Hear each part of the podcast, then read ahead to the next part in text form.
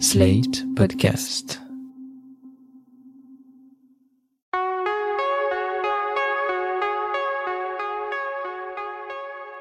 Je m'appelle Thomas Messias, je suis un homme blanc, cisgenre, hétérosexuel, et je tiens à vous annoncer que je ne serai pas candidat aux élections législatives 2022.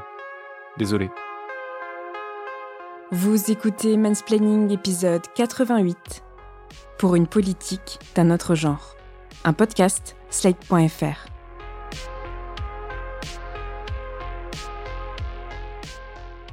À l'heure où cet épisode est enregistré, on ignore toujours l'identité de la personne qui remplacera Jean Castex à Matignon. Dans le cas où ce serait une femme, elle serait la deuxième première ministre de l'histoire de la France, après Édith Cresson, qui occupa cette fonction de mai 91 à avril 92. À l'heure, encore une fois, où cet épisode est enregistré, les législatives 2022 sont encore loin. Oui, en politique, un mois, c'est loin. Bref, on a finalement assez peu de visibilité sur l'avenir politique à court et à moyen terme de notre pays, sur fond de possibles contre-attaques d'une gauche enfin unie, en tout cas à peu près. On en sait encore moins sur la répartition genrée du pouvoir. Les femmes seront-elles nombreuses à occuper des postes clés? Au-delà de la parité de façade, qu'en sera-t-il vraiment? Tellement d'interrogations et encore si peu de réponses, même si l'espoir d'un monde politique enfin égalitaire relève de toute façon à ce jour de l'utopie la plus totale. Pour cet épisode, j'ai interrogé Léa Chamboncel. Elle est à la tête de Popol, le talk-show politique qui donne la parole aux femmes, et elle vient de sortir un livre chez Belfond, au titre sans équivoque Plus de femmes en politique. Léa Chamboncel a commencé à s'intéresser à la politique à l'âge de 15 ans, mais c'est en 2002, alors qu'elle avait environ 17 ans, que deux événements marquants n'ayant rien à voir l'un avec l'autre sont venus lui donner envie de s'engager en politique. Le premier événement marquant, c'était quand même la candidature de Jean-Marie Le Pen et le fait qu'il accède au second tour de l'élection présidentielle. À l'époque, moi, j'avais pas encore le droit de voter, j'étais trop jeune, et euh, c'est vrai que je me souviens d'une euh, certaine prise de conscience citoyenne et populaire très forte. Il y avait des manifestations, enfin pendant l'entre-deux tours, quasiment tous les jours. Je me souviens aussi du discours euh, de Jacques Chirac lorsqu'il a appris qu'il était au second tour face à Jean-Marie Le Pen. Et donc en 2002, moi j'étais euh, outrée en fait. C'était quelque chose euh, qui était euh, inconcevable. C'était inconcevable même pour les responsables politiques de l'époque. Il y a quand même Lionel Jospin qui a décidé de se retirer de la vie politique face à cet événement. J'assume pleinement la responsabilité de cet échec et j'en tire les conclusions en me retirant de la vie politique après, après la fin après la fin de l'élection présidentielle. Énormément de responsables politiques qui appelaient à la mobilisation, etc. Et donc moi, je, suis très vite rentrée dans cette euh, mobilisation et je me souviens, donc moi j'étais au lycée, il y avait pas mal, pas mal de, mobilisations étudiantes, lycéennes, et j'en j'ai pris part vraiment de manière euh, totalement impliquée. Et là, je me suis dit, waouh, c'est chaud en fait, c'est super chaud ce qui est en train de se passer, ça m'a beaucoup inquiété. La suite se passe quelques mois plus tard, complètement ailleurs sur la planète. Et ensuite, j'ai eu la chance, euh, parce que j'ai fait un, échange euh, quand j'étais au lycée euh, au Brésil, et je me suis retrouvée à, à vivre, en fait, mais bon, c'était un hasard total, la campagne de Lula. Et c'était hallucinant, quoi. Ils n'avaient jamais vu ça au Brésil. C'était la première fois qu'un véritable homme du peuple, parce que Lula est syndicaliste, se présentait à l'élection présidentielle et avait une chance de le remporter. Et c'était assez hallucinant parce qu'en plus, euh, le marketing politique, euh, disons ça comme ça, et la communication politique au Brésil n'a rien à voir avec ce qu'on connaît en France. Je me souviens des, chars euh, qui passaient dans les villes, qui traversaient les rues avec des personnes qui dansaient, des musiques waouh, des goodies dans tous les sens. C'était mais une effervescence hallucinante, quoi. T'étais en plein carnaval. Et moi, je, me disais, c'est ça aussi la politique, c'est cette joie que ça peut apporter, cet espoir que ça peut apporter. Et lorsque Lula a été élu, c'était une révolution. D'ailleurs, aujourd'hui, on voit que ça reste un espoir pour une grande partie des Brésiliennes et des Brésiliens face à un Bolsonaro qui est liberticide, qui est raciste, qui est antiféministe, j'en passais des meilleurs. Et du coup, c'est de voir à quel point une personnalité politique et l'incarnation d'un programme politique peut mobiliser et donner de l'espoir, c'est quelque chose qui m'a beaucoup touchée. Alors peu à peu, Léa Chamboncel s'engage, au PS pour commencer, même si elle est plutôt NPA dans l'âme. Et là, elle découvre le sexisme ambiant le manque de considération, le dédain qu'on s'en flottait dans la pièce lorsqu'on ose s'exprimer alors qu'on est une femme, et une jeune femme en plus. quelque chose qui va au-delà des mots ou des actes, mais qui semble vous indiquer en permanence que vous n'êtes pas légitime. Des années plus tard, et énormément d'expérience dans son escarcelle, Léa Chamboncel a créé Popol à partir de ce constat. L'idée du podcast naît aussi du manque de représentativité dans les médias, avec tous ces hommes qu'on entend pérorer sous les feux de la rampe, pendant que les femmes, pour la plupart, bossent dur dans l'ombre. Le déclic se produit fin 2020, pendant le deuxième confinement. On sortait juste euh, de cette crise du coronaviril, comme euh, certaines l'ont appelé, qui en fait consistait à inviter essentiellement des hommes sur euh, les plateaux télé, radio, pour venir parler de la crise. Et là, on s'est rendu compte que les femmes étaient particulièrement invisibilisées dans les médias. Il y a d'ailleurs dans cette foulée un rapport de la députée Céline Calves qui est sorti et qui mesurait en fait l'invisibilisation des femmes pendant cette période dans les médias. Donc moi, je me suis plus particulièrement intéressée au domaine qui est le mien, donc la politique. Et là, je me suis rendu compte, bien sûr, que la politique n'échappait pas à la règle et que euh, c'était particulièrement difficile pour certaines femmes de pouvoir accéder aux médias. Et surtout, en fait, moi, au cours de mon travail, donc euh, notamment avec le premier podcast que j'avais lancé auparavant, qui s'appelle Place du Palais Bourbon, et dans lequel j'interviewe des députés, j'ai beaucoup travaillé avec euh, des assistants et assistantes parlementaires. Et il faut savoir qu'à l'Assemblée nationale, mais comme au Sénat, dans cette branche professionnelle, les femmes sont surreprésentées, alors qu'elles sont sous-représentées dans les hémicycles. Et ça, c'était pas inintéressant quand même comme phénomène. Et moi, je me suis toujours retrouvée donc à travailler avec beaucoup d'assistantes parlementaires qui m'ont grave bluffé par rapport au taf qu'elles sont capables de faire et aussi l'analyse politique qu'elles ont. C'est-à-dire que souvent, quand tu as un député qui prend la parole ou un sénateur, tout le taf a été préparé en amont par sa collaboratrice. Et euh, je trouve que c'est un, travail de l'ombre qu'on visibilise très peu et que c'est un travail où il y a énormément de femmes. Et moi, je me suis dit, mais en fait, euh, il y a quand même une, euh, une qualité d'analyse politique, une expertise dont on se prive dans les médias. Parce qu'en fait, l'expertise, elle est aussi là, et peut-être parfois surtout là. Moi, le nombre de fois où j'ai vu des députés qui étaient à l'ouest et qui, sans leur assistante ou assistant, se retrouvaient vraiment sans les éléments de langage, étaient incapables d'aller vraiment creuser dans un sujet précis. Donc je me suis dit, bah tiens, est-ce que ça vaudrait pas le coup de leur donner aussi la parole? Mais pas qu'elles, hein. il y a aussi des étudiantes, il y a aussi des journalistes qui sont moins visibles, mais aussi des élus, des femmes dans les euh, conseils municipaux, les conseils départementaux, etc., qui sont euh, pas visibles. Popol, c'est, ça permet de visibiliser les, femmes qui s'engagent en politique, et peu importe euh, leur degré d'engagement et leur, façon de s'engager, disons. Mais l'idée, c'était aussi et surtout de, de laisser entendre à toutes les femmes que la politique, c'est aussi leur affaire et qu'elles sont légitimes, quoi qu'il en soit, quel que soit leur background culturel, social, etc. Elles sont légitimes à parler de politique, parce que la, politique, c'est l'affaire de tous et de toutes, et ça régit notre quotidien, et on a toutes et tous notre mot à dire. Surtout dans une démocratie euh, qui est censée être représentative. La représentativité, une question essentielle qui semble aller de soi, et pourtant. Léa Chamboncel souligne l'importance des role models et le si long chemin qu'il reste à accomplir sur ce point, comme le prouve encore chaque jour l'actualité politique. Il est nécessaire que euh, des femmes, des jeunes femmes, des jeunes filles puissent se projeter en se disant euh, ouais, en fait, euh, moi aussi je peux. Moi aussi, j'ai des exemples qui me disent que ben, c'est ma place aussi. Ça, c'est super important. Et la question du pouvoir, quand cette phrase est assez intéressante parce que ça renvoie à la question du plafond de verre, de toute évidence, qui est une réalité dans beaucoup de domaines professionnels pour les femmes, mais plus particulièrement en politique, là on est quand même dans un, dans un milieu excessivement codifié où les hommes euh, évoluent entre eux depuis euh, des millénaires sans trop de se soucier de la nécessité euh, d'ouvrir ce domaine à, d'autres d'autres personnes. Et en fait, tu te rends compte que bien que les lois, par exemple, sur la parité aient fait avancer les choses, clairement, je veux dire, en nombre, les femmes sont davantage présentes, Encore qu'on n'est vraiment pas à l'équilibre. Hein. Je rappelle qu'aujourd'hui, l'Assemblée nationale, c'est que 38% de femmes. Ces derniers jours, on a eu euh, deux photos. Deux photos intéressantes qui circulent sur les réseaux sociaux et dans les médias. Tu as la photo du mouvement pour législatives lancé euh, par la majorité présidentielle, où tu as Édouard Philippe, Richard Ferrand, Stanislas Guérini et François Bayrou. Quatre hommes. Et le mouvement de l'Union de la gauche, tu as Julien Bayou, Olivier Faure, Jean-Luc Mélenchon et euh, Fabien Roussel quatre hommes aussi. Et ça, c'est quand même assez inquiétant, alors que euh, il y a des partis qui se gargarisent d'investir des femmes, euh, de les faire monter, etc. Et c'est plus particulièrement vrai pour euh, La République en marche ou encore la France insoumise. Donc oui, effectivement, il y a certaines femmes qui sont arrivées à monter et qui ont pu obtenir un certain nombre de responsabilités, ça c'est certain. Mais aujourd'hui, sur la fiche, qui négocie, qui sont à la tête des mouvements pour les négociations? Eh bien, ce sont des hommes. Chasser le tout masculin, il revient au galop La démonstration de Léa Chamboncel est imparable.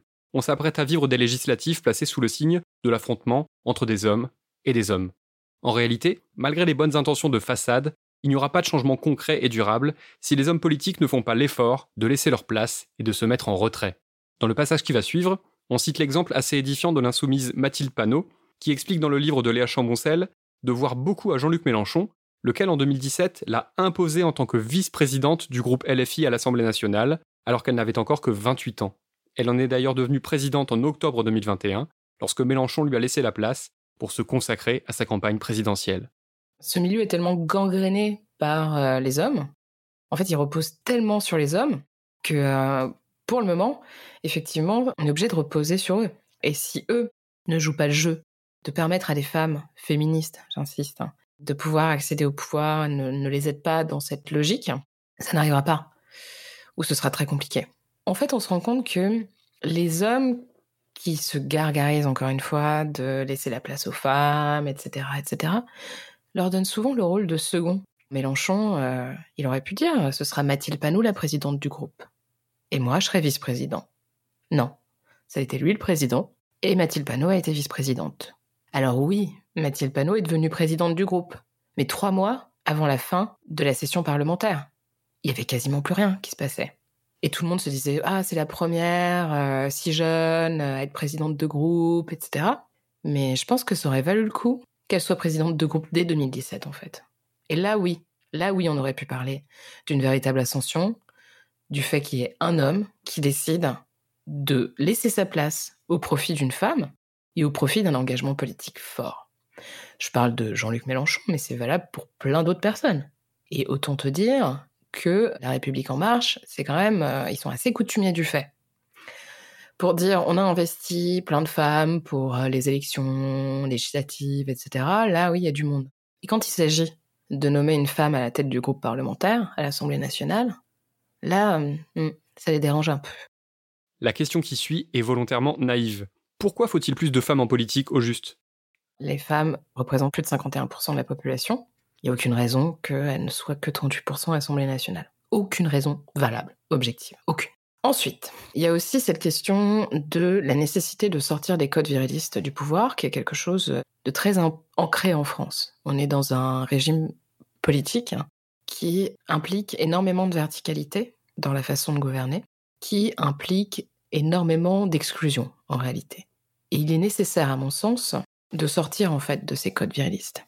Et c'est pas en investissant euh, deux, trois, quatre femmes qu'on en sortira, parce qu'en fait, tu te rends compte que si les femmes sont peu nombreuses dans une assemblée d'hommes, elles auront, de manière assez stratégique et naturelle, tendance à reprendre les codes de cette assemblée pour pouvoir s'y maintenir ça, c'est une réalité.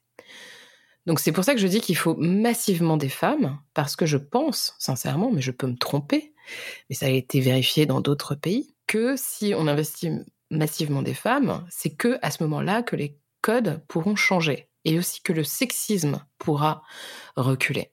Ça, c'est un exemple que m'a donné euh, Laurence Rossignol, Laurence Rossignol a, participé à un des premiers euh, conseils des ministres où euh, les femmes et les hommes étaient représentés à 50 et 50 Et elle me disait que à cette occasion, l'un des ministres autour de la table avait fait une remarque sexiste en mode blague. Sauf qu'en fait, toutes les femmes qui étaient autour de la table, donc 50 des, des personnes représentées ce jour-là à cette réunion, se sont retournées vers lui en lui laissant entendre, mais juste avec des regards, que ce n'était pas possible. Il n'y a plus de remarques sexistes au cours des conseils des ministres qui ont suivi. Mais ce n'est pas tout. Si on peut aller encore un peu plus loin, je pense qu'il est fondamental aussi d'investir des, des personnes qui sont des, militantes en fait, et des militantes euh, féministes, intersectionnelles, qui sont là pour euh, véritablement bousculer l'ordre établi. Donc je pense euh, qu'il est fondamental de créer des ponts entre l'investissement féministe sur le plan activiste et associatif militant, disons, et la sphère euh, du pouvoir. Parce que euh, je pense que ces militantes féministes ont euh, tout à apporter en fait à la politique et aux combats en fait sociaux que l'on doit mener aujourd'hui contre les discriminations et pour une société plus juste, plus égalitaire, plus horizontale. En revanche, il n'est pas souhaitable que n'importe quelle femme accède au pouvoir. Suivez mon regard. Certaines d'entre elles défendent avec vigueur des valeurs totalement patriarcales, et leur programme ne semble se soucier de la cause des femmes que dès qu'il leur permet par exemple de pouvoir brocarder un peu plus les musulmans. Placer de telles femmes au pouvoir, c'est évidemment contre-productif. C'est contre-productif parce qu'en plus ça envoie un message erroné. Ça envoie le message qui nous laisse entendre ah bah super, il y a plus de femmes qui vont pouvoir porter certainement les combats féministes en fait, sauf que c'est pas évident qu'une femme soit féministe. Donc si c'est pour surfer sur la féminité d'une femme pour arriver à séduire un électorat potentiel avec un programme et des prises de position qui sont anti-féministes, c'est vraiment super dangereux en fait. Et c'est ce qu'on voit, c'est ce qu'on voit émerger avec le backlash qu'on est en train de se prendre.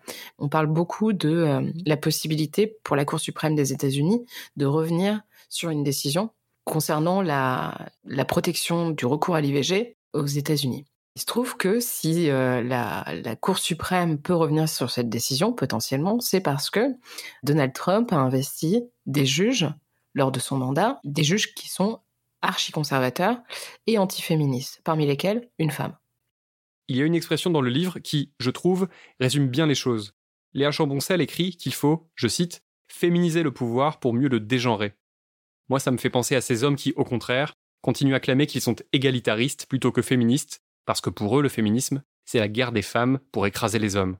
Alors que l'idée, c'est juste de rendre aux femmes la part de pouvoir dont elles sont privées depuis toujours, parce que c'est comme ça qu'à long terme, on peut se diriger vers un monde plus équilibré et qui est moins à se soucier des questions de genre.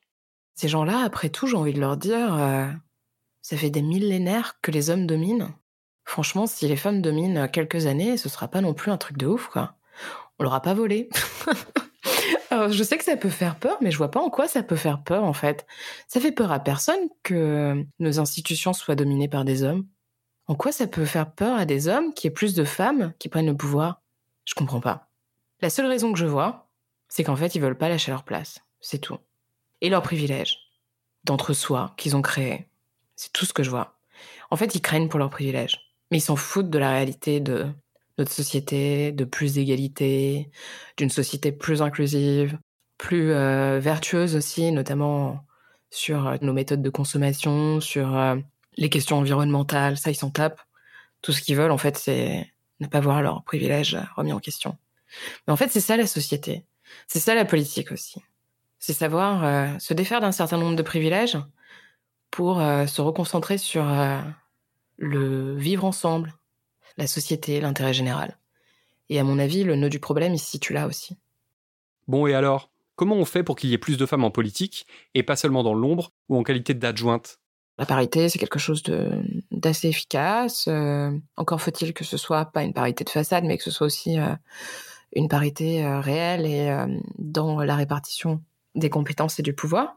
Il y a aussi le fait d'obliger les partis politiques à investir un homme, une femme. Ça fonctionne super bien sur les listes, que ce soit les listes pour les régionales ou les municipales. Ça fonctionne moins bien pour les législatives parce qu'en fait, le résultat, c'est que tu peux quand même déposer tes listes et tes candidats et investir, euh, mais euh, si t'es pas à 50% euh, de femmes et 50% d'hommes, en fait, tu as des réductions sur les financements publics. Donc tu payes un, semblant d'amende en quelque sorte. En revanche, sur les municipales et les régionales, typiquement, ça fonctionne assez bien parce que si t'as pas une liste parfaitement paritaire, tu ne peux même pas l'enregistrer en préfecture pour présenter. Donc ça, déjà, c'est relativement efficace. Mais en réalité, tu peux inventer un, millier de solutions mais tant qu'il n'y aura pas de volonté politique réelle et forte derrière tout ça, ça ne changera pas. On se débrouillera toujours pour contourner les règles. C'est ce que font les partis politiques aujourd'hui. On va investir des femmes, ouais, on va en investir peut-être 50%, mais ces femmes-là, on les mettra très certainement sur des circonscriptions qui ne sont pas gagnables. Donc tant qu'il n'y aura pas de volonté politique forte, affirmée, les choses ne changeront pas. Pour conclure, Léa Chamboncel a lancé une campagne de financement participatif autour de Popol, et j'avais envie qu'elle nous raconte l'objectif de cette campagne, parce qu'il ne s'agit pas juste de gagner de l'argent en enregistrant son podcast et de vous filer un taux de bague en échange. Il y a une réelle volonté politique derrière ce crowdfunding, qu'elle mène d'ailleurs avec son éditrice et collaboratrice, Camille Dumas. Dans la description de hum, la campagne euh, Ulule, on parle du fait qu'on est convaincu qu'il faut investir le pouvoir pour que nos revendications deviennent des lois en fait. En écrivant ce livre, moi, j'ai été convaincue de, cette nécessité d'investir les instances de pouvoir, les instances politiques, que le changement se fait là, même s'il se fait aussi dans la rue, il se fait aussi ailleurs, au niveau associatif, au niveau quotidien aussi, au niveau personnel, individuel. À la fin du livre, en fait, on s'est dit bon, peut-être que ce livre va permettre de changer les choses et ce sera chouette. Et je pense que, bah, peut-être un peu. Hein. En tout cas, ça peut créer des vocations, comme le podcast d'ailleurs, qui a déjà créé des vocations. Et en fait, on s'est dit qu'il fallait aller encore plus loin, avoir une newsletter où on présente les nouvelles euh, en politique, mais avec un regard euh, très féministe. Faire de la vulgarisation politique aussi, c'est fondamental à destination euh, des femmes et des féministes qui pourraient être intéressées par, par ce média, mais aussi bien sûr des hommes plutôt féministes dans ce cas.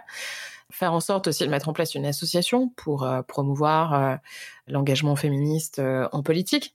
Voilà, des choses comme ça qui, je l'espère, permettront de créer des vocations et de donner envie aussi à, des personnes de regarder la politique euh, différemment avec euh, un ton différent aussi, essayer de casser le traitement médiatique un peu euh, viriliste qu'on rencontre encore aujourd'hui en France. Je pense que c'est important d'apporter voilà un regard différent et aussi une parole différente.